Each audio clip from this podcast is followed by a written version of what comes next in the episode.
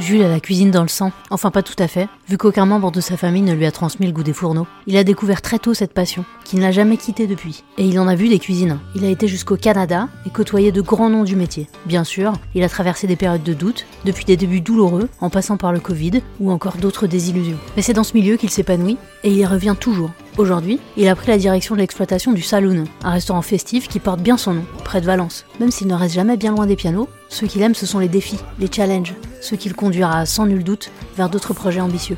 Découvrez Jules, directeur d'exploitation du restaurant Le Saloon. Merci à lui pour son témoignage. Bienvenue dans les enquêtes métiers. Bonne écoute. Alors moi je m'appelle Jules, j'ai 32 ans et donc au Saloon je suis directeur d'exploitation. C'est un restaurant festif, un peu euh, excentré de Valence, avec une belle ambiance, ouvert uniquement le soir.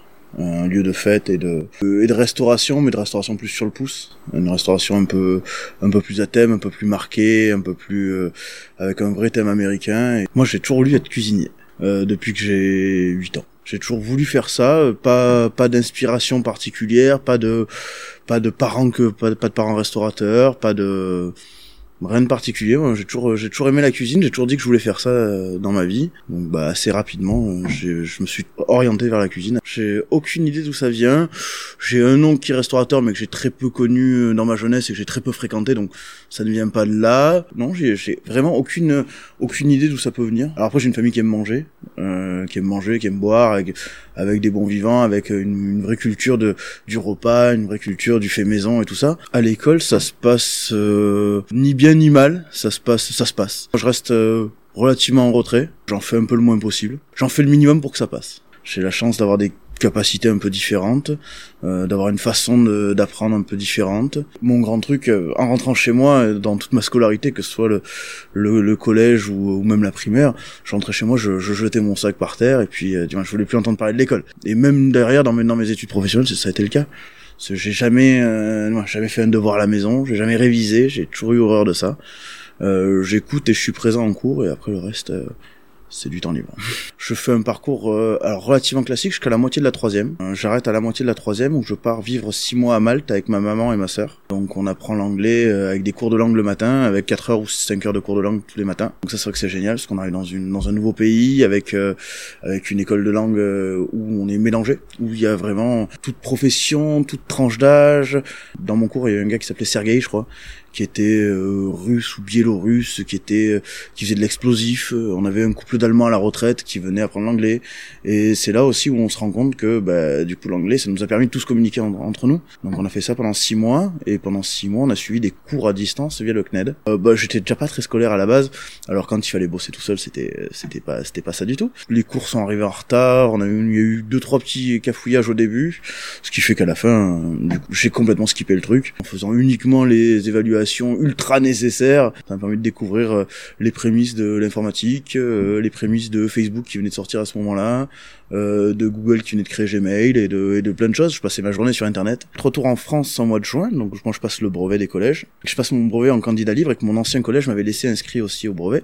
Donc le jour des, des résultats, je vais vite voir sur Internet et forcément j'ai pas mon brevet. La famille pas très contente, un père qui me dit non mais attends t'es sorti, t'es sorti ultra en avance des épreuves, t'aurais pu te relire, t'aurais pu faire un effort, t'aurais pu faire plein de choses. Et puis vient le jour où on reçoit les notes à la maison et on voit français 0, maths 0 et puis je sais plus, une troisième épreuve, je crois que c'était histoire géo 0. Donc en fait on s'est rendu compte qu'il y a eu une inscription qui a été faite aux deux endroits. Ils avaient pris 0 pour l'endroit où j'étais pas venu.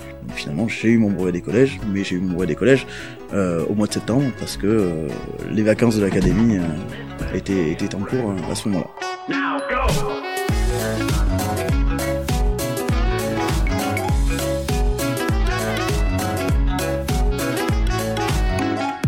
Et donc après, moi, je décide de partir sur une filière professionnelle où je fais un apprentissage. J'ai 14 euh, ans et demi quand je commence. Euh, je commence dans un endroit où, euh, par euh, par connaissance de la famille un petit peu un petit peu lointaine, j'intègre un, endroit relativement prestigieux et ça se passe pas bien du tout. Dans les cuisines, en tant qu'apprenti de cuisine, et, et là c'est la catastrophe. Je passe euh, 7 mois là-bas, euh, jusqu'au jour où je pars en claquant la porte en disant non mais c'est bon c'est fini euh, j'arrête tout je veux plus faire ça c'est une grosse remise en question parce que on était sur bah, sur des coups sur des insultes sur euh, sur sur du harcèlement moral ce qu'on peut appeler aujourd'hui du harcèlement moral à l'époque on n'avait pas forcément cette notion d'harcèlement moral. Quand on vient voir un gamin et qu'on lui dit que de toute façon il est bon à rien, qu'il n'y arrivera jamais dans la vie, euh, c'est compliqué. C'est compliqué à entendre, en tout cas à 14 ans. Puis à ce côté affect, t'es quelqu'un de la famille qui, qui a eu une relation avec, avec une une partie de ma famille. Euh, donc c'est vrai que c'était, il y a toujours ce, il y a toujours ce petit côté affect qui, qui se dit, bah ouais, ça peut pas être quelqu'un de méchant, ça peut pas être quelqu'un de mauvais, mais en fait si, c'était quelqu'un de méchant et quelqu'un de mauvais.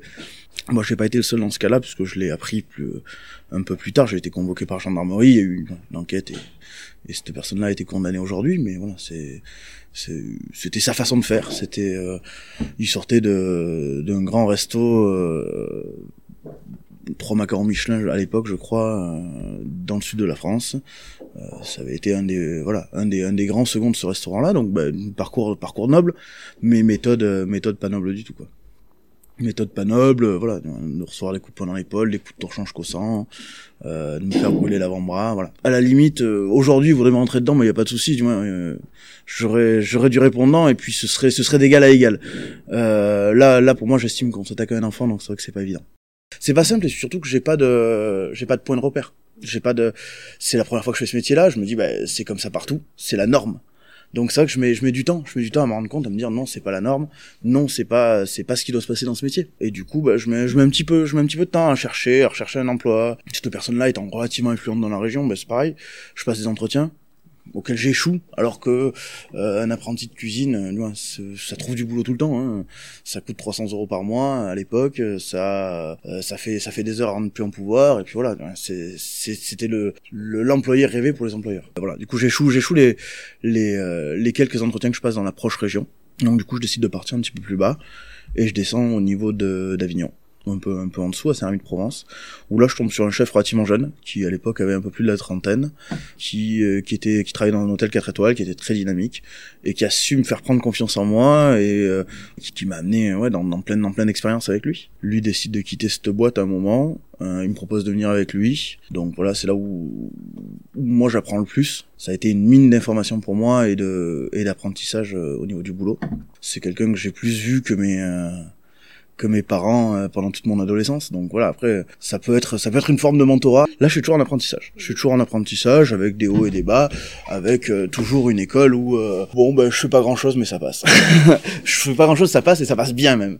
C'est-à-dire qu'arriver dans un monde professionnel qui m'intéresse de plus en plus, passe mon BEP où je sors major de promo. Je passe un BP où je sors major de promo aussi. Et ça, et ça sans, sans aucune difficulté. Après, je fais une mention complémentaire en pâtisserie que je termine pas pour des, pour des soucis d'affinité avec le prof, plus que pour les soucis de, d'école ou des trucs comme ça. On, s'entend pas avec le prof. 4 ans d'apprentissage plus un an de mention complémentaire, donc ça fait 5 ans.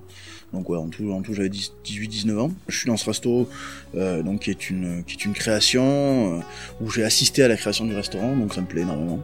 On continue, on continue comme ça. Donc lui prenait quasiment que des apprentis. Donc bah, arrivé à la fin de mon apprentissage, bah, je prends la décision d'aller voir autre chose, faire, faire autre chose. Et là je me retrouve donc sur le marché de l'emploi à chercher euh, quoi faire.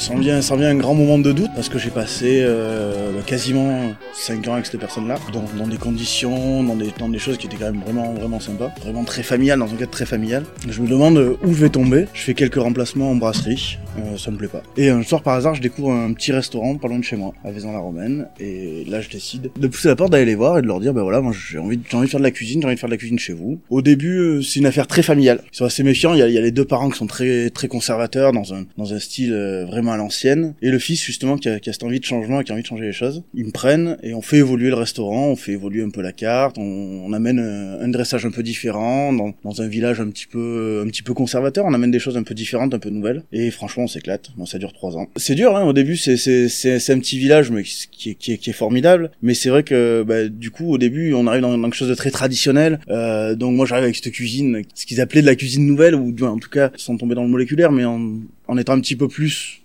soigneux sur le dressage, un petit peu plus attention à la présentation, et choses comme ça.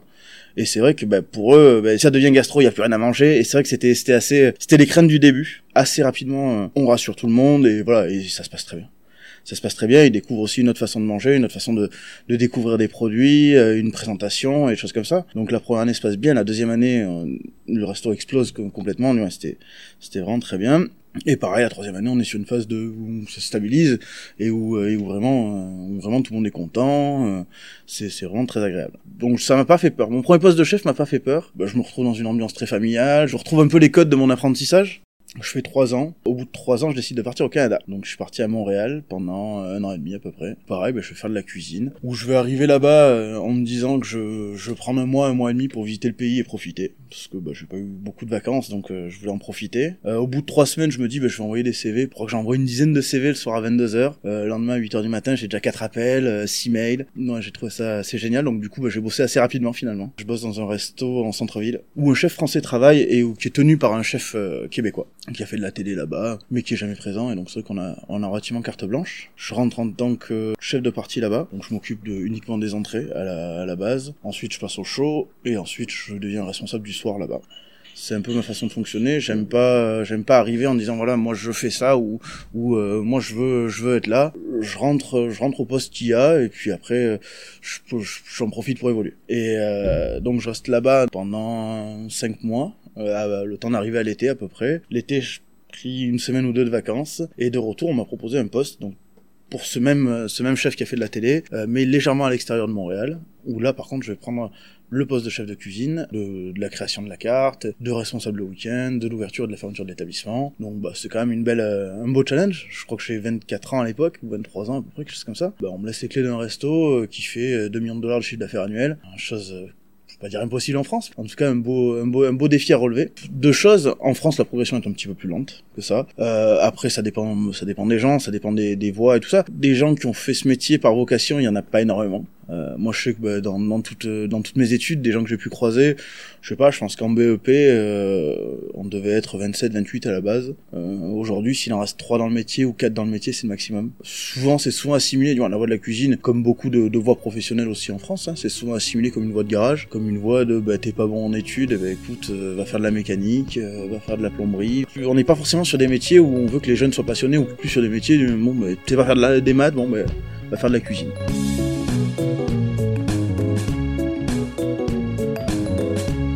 24 ans, c'est quand même, c'est quand même relativement jeune. C'est parti des, jeunes chefs de cuisine, surtout, surtout sur des, sur des grosses brigades comme ça. Moi, la structure que j'ai dirigée à Montréal, on était quasiment une dizaine en cuisine. Ça commence à être une grosse, une grosse structure, ça commence à être une grosse machine. En général, c'est des postes en France qu'on atteint vraiment plutôt aux alentours de l'âge de 35, 40 ans avec voilà avec un poste de cuisinier confirmé. C'est ultra enrichissant, c'est c'est un travail de l'ombre, mais moi j'aime j'aime ce travail de l'ombre. Je suis pas une personnalité publique, j'aime pas j'aime pas ce côté personnalité publique. J'aime j'aime être dans l'ombre et, et je me complais là-dedans. Je travaille pour donc pour ce chef qui a fait de la télé. Bah, lui vient lui vient une fois par semaine, on fait un point ensemble, on fait un point avec la comptable et lui donne des cours de cuisine une fois par mois où donc on lui prépare tout, euh, on lui fait la recette, tous les ingrédients sont hachés, il a juste à mélanger et faire le show. Ce qu'il sait très bien faire et ce qu'il a ce qu'il a toujours su très bien faire. Ce monsieur a écrit 5 ou 6 livres de cuisine. Certaines de nos recettes figurent là-dessus, euh, et puis tant mieux. Ouais, c'est très bien. Lui, lui était la, la personnalité publique.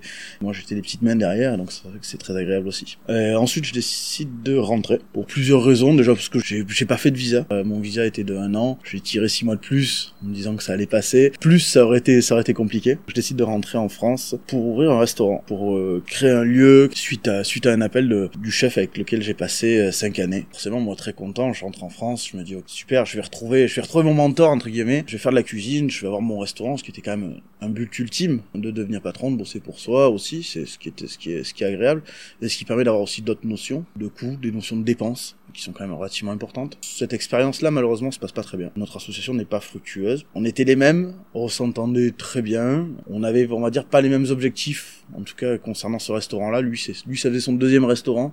Donc, il avait pas les mêmes attentes que moi sur ce restaurant-là. Puis, je pense qu'on n'a jamais su euh, se mettre sur une, sur un pied d'égalité, en tout cas sur cette deuxième affaire. Et on a toujours gardé cette, cette espèce de, de relation euh, de, de chef et d'apprenti. Et c'est vrai que c'est ce qui, c'est ce qui a posé un problème au bout d'un moment. Euh, donc, ça dure euh, 4 mois, 5 mois, 6 mois quelque chose de très court, euh, où je finis par faire une espèce de burn-out euh, sur mon canapé, en me disant que de toute façon, euh, je veux plus faire de cuisine de ma vie, que je veux changer, que, que de toute façon, je veux plus rien faire de ma vie. C'était la déception, c'était la déception de la perte d'un lieu, d'une perte financière, et puis surtout de la, de la perte de cette personne-là. Euh, j'ai perdu un ami, c'est vraiment quelqu'un qui m'a qui m'a aidé à me construire dans ma vie.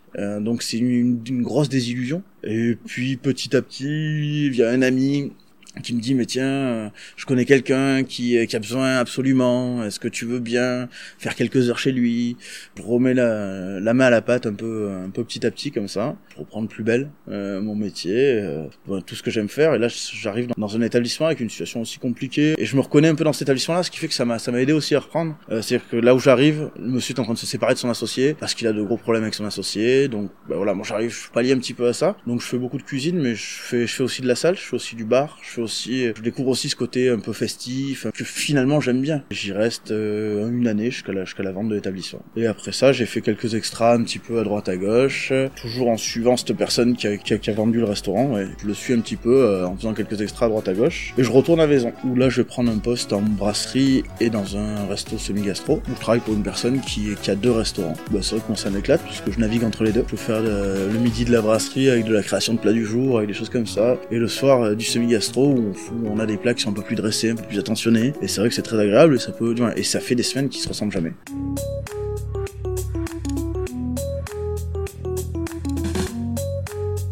Donc je passe un an et demi là-bas, puis arrive le Covid. bah là, à Renette, tous les restos sont fermés.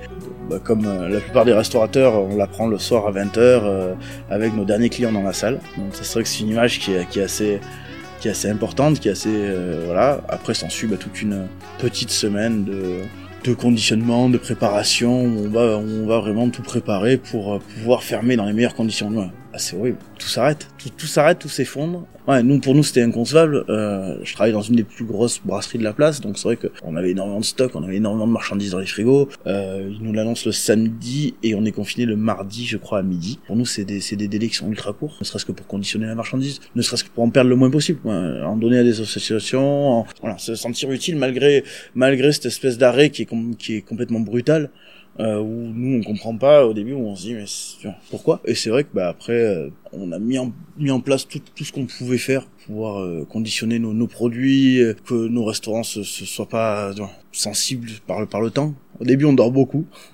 parce qu'on passe de tout à rien. C'est quelque chose de compliqué. Pour nous pour moi c'était quelque chose de compliqué. Moi je, m'arrête jamais j'arrête jamais de réfléchir. Je je passe on va dire entre 12 et 15 heures par jour au boulot. Bah, la décélération est brutale de tout ça à plus rien. Je passe mes journées, mes 15 premiers jours de confinement, à dormir et à rien faire, en me disant mais comment ça va se passer, qu'est-ce qui, qu'est-ce qu'on va devenir? Et et, euh, et qu'est-ce que je vais faire, qu'est-ce que je vais faire de mes journées? Sorti de ce premier confinement, beaucoup les choses changent, les choses évoluent dans, dans, dans ces deux restaurants pour vers vers une formule qui me convient moins, vers bah parce que le Covid a changé beaucoup les choses, a changé pas mal les, habitudes des gens. Donc moi ça me convient moins, donc on décide d'arrêter. Et moi je vais faire quelques extras euh, dans d'autres lieux et dans d'autres restos.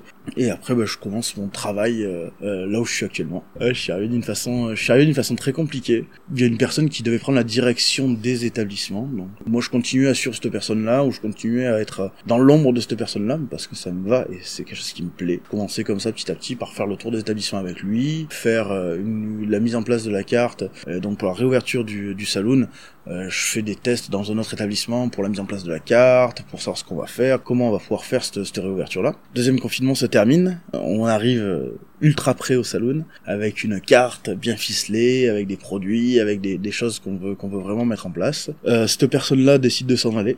Moi, initialement, je suis sur un poste de cuisine. Ma porte d'entrée au saloon a été a été la cuisine, parce que c'est le cœur de mon métier. Mais aujourd'hui, c'est vrai que bah, j'ai tellement plus à faire que de la cuisine. J'en fais toujours, quasiment tous les jours, mais j'ai énormément d'autres choses à faire. Et du coup, bah, donc, je suis ici à la base pour une mission qui doit durer un mois, qui est de dire, voilà, on a fait une carte, on a fait des fiches techniques, on a fait des recettes. Maintenant, on va juste les appliquer au saloon et on va former l'équipe et puis tout va bien se passer. Je rentre pour une sorte de, de consulting à la limite. Euh, la première chose qui me fait rester au saloon, c'était la satisfaction client. Je pense qu'ils ont eu beaucoup de soucis de cuisine avant nous, euh, mais même nous dans, dans, la, dans, la, dans la mise en place de, de cette carte et dans la mise en place de ce de ce qu'on avait préparé euh, cet hiver-là, c'était assez euh, c'était assez compliqué. C'était assez on avait des gens qui étaient qui étaient face à nous qui étaient assez réticents, des clients qui qui venaient nous voir en disant mais est-ce que mon beeper a sonné, ma commande est bientôt prête et parce que je pense qu'ils avaient eu des mauvaises expériences passées où vous avez énormément attendu. il y a eu des gros délais d'attente. Il y a eu, je pense, beaucoup de soucis sur cette cuisine avant. Donc c'est vrai qu'on arrive sur une clientèle qui est très réticente, qui revient, qui revient sortie de deuxième confinement parce que bah, ils ont envie de sortir, parce que le lieu est magique. Ils viennent en prenant un peu leurs précautions, avec un petit peu, un petit peu de crainte Et ben, finalement, on a une satisfaction client qui est, qui est juste énorme, euh, avec des gens qui, qui trouvent ça génial. Et donc moi, ça, c'est vrai que c'est quelque chose qui me, c'est quelque chose qui me fait rester au salon. C'est d'avoir, euh, de, de, pouvoir transmettre une forme de bonheur euh, à travers, à travers ce qu'on fait. Oui, c'est clairement ce qui me fait rester au début au salon.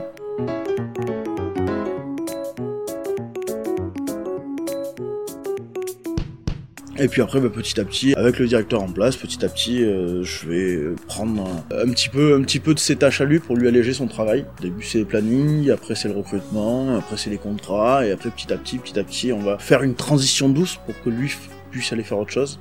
C'est un poste qui me plaît parce que c'est un poste qui est ultra varié. Il est changeant tous les jours, il est différent tous les jours. Ça peut être un jour, un, jour où je suis en cuisine parce que bah, il y a besoin de monde en cuisine. Un jour je suis peut-être qu'au bar parce qu'il y a besoin de monde au bar. Je garde les bons moments de la cuisine.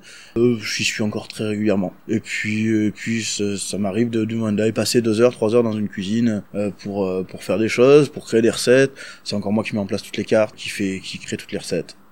Je m'occupe de, bah, de tout le salon en général que ce soit euh, le recrutement, le personnel euh, et le bon déroulement de, de tout le service. Aucune journée ne se ressemble. Euh, il y a des journées où je vais passer la tête collée dans mon ordinateur 12 heures par jour parce que bah, j'ai des plannings en retard, parce que j'ai des choses, à, des mails à répondre et, plein de choses à faire. Et il y a des jours où bah, je vais pas passer 10 minutes sur mon ordi et pas 10 minutes dans mon bureau et où je vais être sur le terrain, dans l'action parce que parce qu'il y a besoin il y a besoin de ça aussi.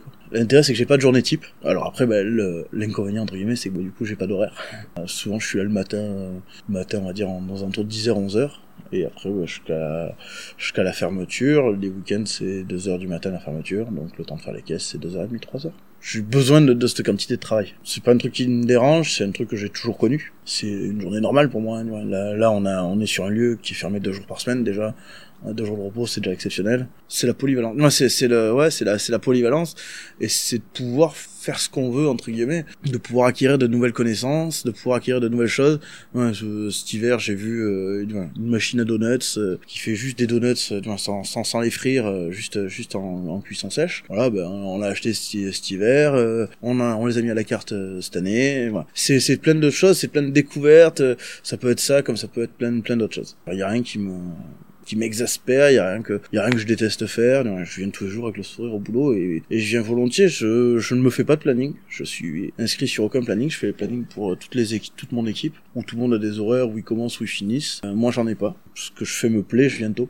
Quand l'établissement est fermé au mois de juin, au mois de janvier, euh, je prends des vacances. Mais c'est pareil, c'est pas c'est pas une c'est pas une habitude que j'ai. Dans ce métier, on n'en prend pas ou peu. Ouais, ça me va bien comme ça déjà dans, dans, la, dans la restauration en règle générale, la restauration est toujours un petit peu à l'inverse de tout le monde c'est-à-dire qu'on n'a pas de vacances l'été, euh, c'est-à-dire qu'on n'a pas de week-end, c'est-à-dire que bah, effectivement c'est frustrant les premières années parce que bah, forcément euh, on se dit que ah le concert qu'on voulait aller voir bah, il est un week-end que et ça c'est des choses qui sont en train de changer dans ce métier aussi, hein. c'est des choses qui sont en train d'évoluer. Où maintenant on a des gens qui de plus en plus bah, sont en demande en disant bah voilà moi je veux bien mais par contre euh, je veux il y a je veux trois week-ends dans l'année ou je veux deux week-ends dans l'année. Ce qui était des choses qui étaient inconcevables il y a, y a de ça dix ans ou il y a de ça 15 ans jamais j'aurais demandé une journée, ou même jamais je me serais permis de prendre une journée. Aujourd'hui, je me permets de le faire et je le fais. Euh, et je le fais. Donc c'est vrai que c'est c'est ce métier aussi qui est en train d'évoluer. Mais non, ce côté ce côté euh, ce côté vie différente, on a déjà une vie différente pour ce métier-là. Euh, moi, je jamais ou rarement en tout cas négocié mon salaire. C'est quelque chose qui m'intéresse, bien évidemment, comme tout le monde, mais c'est pas une priorité dans la vie. Je préfère faire quelque chose qui me plaît. je pourrais aujourd'hui, aisément, en changeant de poste, quasiment doubler mon salaire. J'ai eu quelques propositions, pas, pas au double, mais quasiment c'est pas quelque chose qui va forcément m'intéresser. J'ai aussi un challenge qui me plaît, je fonctionne beaucoup au challenge. Le but du jeu c'est de c'est de processer le saloon, c'est d'en faire une une structure pérenne. Le salaire est en est en corrélation avec le poste, mais c'est pas c'est pas une, pour moi c'est pas une fin en soi. Euh, alors forcément quand on est apprenti on gagne peu sa vie. Euh, L'évolution se fait assez rapidement. Aujourd'hui un chef de cuisine euh, gagne euh, au moins aussi bien sa vie euh, qu'un directeur et voilà. Et j'ai pas mon évolution de poste n'est pas forcément liée à mon évolution de salaire c'est aussi compliqué quand on quand on recrute, hein, c'est que c'est que c'est un marché qui est tellement tellement tellement concurrentiel qu'aujourd'hui, euh, même un commis de cuisine gagne très bien sa vie, euh, ce qui était pas le cas, ce qui était moins le cas il y a 10 ans, ce qui était encore, non, ce qui était moins le cas avant le Covid et ce qui était encore moins le cas il y a 10 ans. Et où donc forcément il y a une espèce d'escalade de, salaire et où aujourd'hui, euh, bah, un chef de cuisine c'est 3000 euros par mois. Mais mon premier, mes premiers salaires donc bah, d'apprenti, je crois que c'était 300 euros. Mon premier vrai poste devait être aux alentours de 1000, 1200, 1300 euros. Mon premier vrai poste de chef de cuisine était aux alentours de 2000 euros par mois, quelque chose comme ça.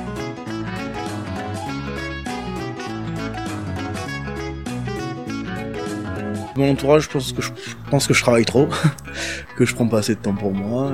mais c'est ce qui, c'est aussi ce qui m'éclate. C'est aussi ce que, ce dont j'ai besoin de moi pour m'épanouir. Donc bah après, je, je les laisse dire. Je pense que depuis le moment où, où bah, j'ai décidé de quitter mon premier apprentissage qui était très toxique, ils m'ont toujours laissé euh, laissé faire le parcours que je voulais. Ils l'ont pas compris sur la première fois, et je pense que bah, je pense qu'après au vu de de tout ce qui de tout ce qui s'est passé ils l'ont ils l'ont compris après à l'avenir il y a, une vraie transformation la, transformation elle a déjà elle a déjà commencé. Nous, on essaye de l'appliquer un petit peu. En tout cas, j'essaye de l'appliquer à mes équipes. C'est d'arriver à réconcilier ce métier avec la vie, de, avec la vie sociale, avec la vie, euh, avec une vie à côté, de se dire que oui, on peut prendre deux, trois, quatre week-ends par an, que oui, éventuellement, on peut arriver à prendre une semaine de vacances l'été. Je l'ai fait l'année dernière avec mes barman, ils ont eu chacun une semaine de vacances l'été. J'espère arriver à le refaire cette année. À l'homme de 10 ans, pas, pas, pas de suite, mais euh, les restaurants vont se spécialiser. Le coût de l'emploi en France coûte de plus en plus cher. Euh, les salaires ayant bien augmenté dans la profession, mais on va retrouver de plus en plus des restos de midi et des restos de soir. Ce côté restaurant où je viens manger le soir, euh, où je fais soit un bon repas, soit un gros repas, soit un repas festif, et on va retrouver ce resto de midi où bah, je viens manger rapidement, euh, je fais un déjeuner d'entreprise, ou je fais une réunion d'affaires, ou je fais des choses comme ça, parce que on essaye d'offrir une qualité de vie euh, à nos équipes. Moi j'ai envie de, j'ai envie de stimulation en permanence. Donc c'est vrai que la mission au saloon me plaît énormément. Le but du jeu c'est d'arriver à, à stabiliser le saloon. Le jour où le saloon tournera sans moi c'est que j'aurai réussi ma mission au saloon et je pourrais faire autre chose. Et après autre chose ce sera peut-être un autre établissement ce sera peut-être ailleurs ce sera peut-être autre chose euh, je sais pas. Je ferai de l'informatique ou je ferai du droit pour l'instant je touche du bois j'espère que je, vais continuer de, faire ce que je fais parce que ça me plaît Merci à Jules de nous avoir raconté son parcours. Cet épisode des enquêtes métiers vous est proposé par Cécile. Il a été tourné et monté par Cécile Laporte. Vous retrouverez les références de l'épisode, les coordonnées du saloon et des liens vers des informations sur le métier de directeur d'exploitation de restaurant dans la description. La musique Work est de Evie et Amaria est l'auteur du titre Lovely Swindler. Vous souhaitez entreprendre un bilan de compétences N'hésitez pas à vous renseigner sur le site ou les réseaux de Cécile Formation et Conseils. On vous accompagne. Retrouvez les épisodes des enquêtes métiers sur toutes les plateformes de podcast N'hésitez pas à en parler autour de vous, à nous mettre des étoiles, des pouces, des commentaires sur vos supports préférés. Ça nous aide beaucoup. À bientôt.